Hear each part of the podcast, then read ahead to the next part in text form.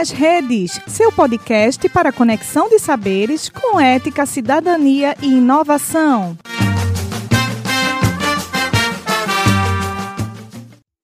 Olá, esse podcast ele foi feito para a disciplina de Bioquímica 2 da Universidade de Pernambuco, campus Garanhuns, e a temática que vamos abordar é escorbuto. Ele vai ser apresentado por Alana, Gerlane, Juliana, Robson e Wesley. Bom, gente, inicialmente pensava que o escorbuto era uma doença infecciosa. Por quê? Porque justamente ela atingia marinheiros e militares que passavam longos períodos, tanto em guerras quanto em viagens, justamente por eles não terem o consumo de alimentos frescos e frutas. As navegações sempre foram consideradas perigosas, tanto por acidentes marítimos, mas muito por conta dos marinheiros que morriam por conta dessa doença em volta de metade dos marinheiros acabavam morrendo em viagens mais longas, como uma viagem da Europa às Índias. E posteriormente é, foi se descoberto, né, pelo um doutor, um estudioso que não, que essa doença era causada justamente pela falta da vitamina C, ou seja, o ácido ascórbico.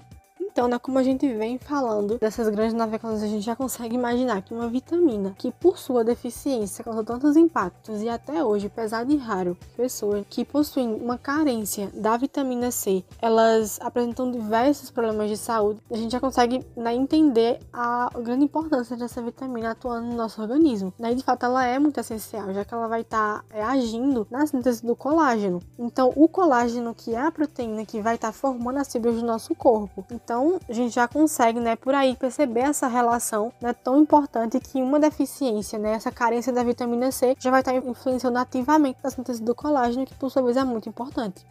O escorbuto é uma doença causada pela hipovitaminose de vitamina C, o ácido ascórbico.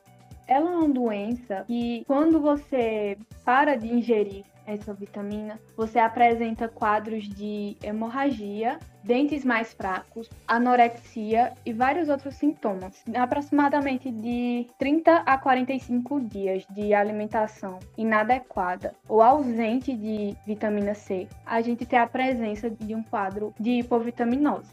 Também é bom a gente entender um pouquinho o que é, né, hipovitaminose, né, Alana? No sentido assim de que quando a gente fala de hipo, é no sentido de baixo, algo baixo. Ou seja, pouca ingestão de uma determinada vitamina. Então, quando a gente fala de hipovitaminose de vitamina C, é uma baixa ingestão de vitamina C que faz a gente ter a deficiência dessa vitamina. E é o que é que ocorre no organismo quando a gente não tem uma ingestão é, suficiente de vitamina C ela é importante na produção de colágeno. E o colágeno, ele forma fibras que são necessárias para a sustentação de alguns de alguns tecidos nossos, nosso tecido conjuntivo. Então, quando a gente não tem uma produção suficiente de, de colágeno, o que, é que vai acontecer? Esses, esses, tecidos que deveriam ter uma determinada sustentação, eles vão acabar ficando mole, vai haver as hemorragias, vai haver uma fragilidade na gengiva que não vai dar tanta sustentação ao dente, aí a pessoa pode ter perda de dentes. Edemas e anemia também a vitamina C é muito importante na questão de absorção do ferro e juntamente com é, a manutenção de fazer com que o ferro fique em sua forma ferrosa, que é muito importante para as hemoglobinas e nessa questão de atuar como cofator da lisil e prolil hidroxilase, das enzimas que são importantes para a produção de colágeno.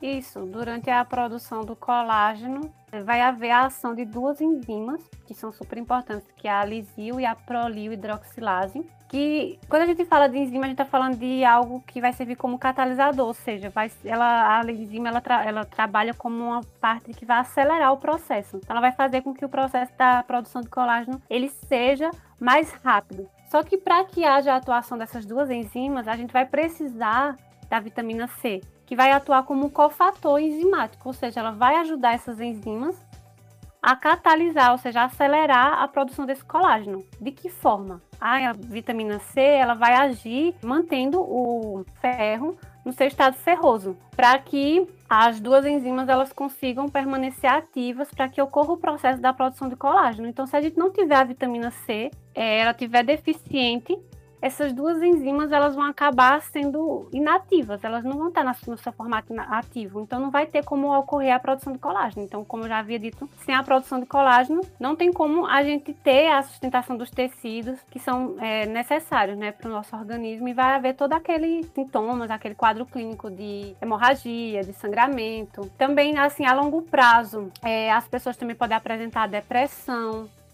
o escorbuto era muito presente nos contextos da, no contexto das grandes navegações, porque os marinheiros não tinham suporte é, nutricional de frutas, verduras frescas, que são os alimentos que detêm maior concentração de vitamina C. Exatamente, principalmente frutas cítricas. Então, hoje, atualmente, o escorbuto, na sua forma grave, né, como as meninas bem mencionaram, ele é bastante raro. E a forma que ele acontece é principalmente da forma moderada, acometendo principalmente crianças. Vai ocorrer predominantemente em países não desenvolvidos, justamente por conta da má nutrição dessa população. O tratamento ele se deve através da suplementação dessa vitamina C. Esse tratamento vai demorar, em média, uns três meses, com a suplementação de 30 a 50 miligramas da vitamina C por dia. A suplementação ela pode ser feita através de alimentos ricos na vitamina C, como a laranja, morango, abacaxi, acerola, e com é, doses de sucos diários também de medicamento, né? A gente vê vários medicamentos, aquelas bolachinhas que é tipo sorrisal de vitamina C, que a gente coloca na água e toma. Pronto, é um, um, tipo de suplementação medicamentosa, né? Mas também como o indicar uma alimentação mais rica, né? Em vitamina C, como tu já falou.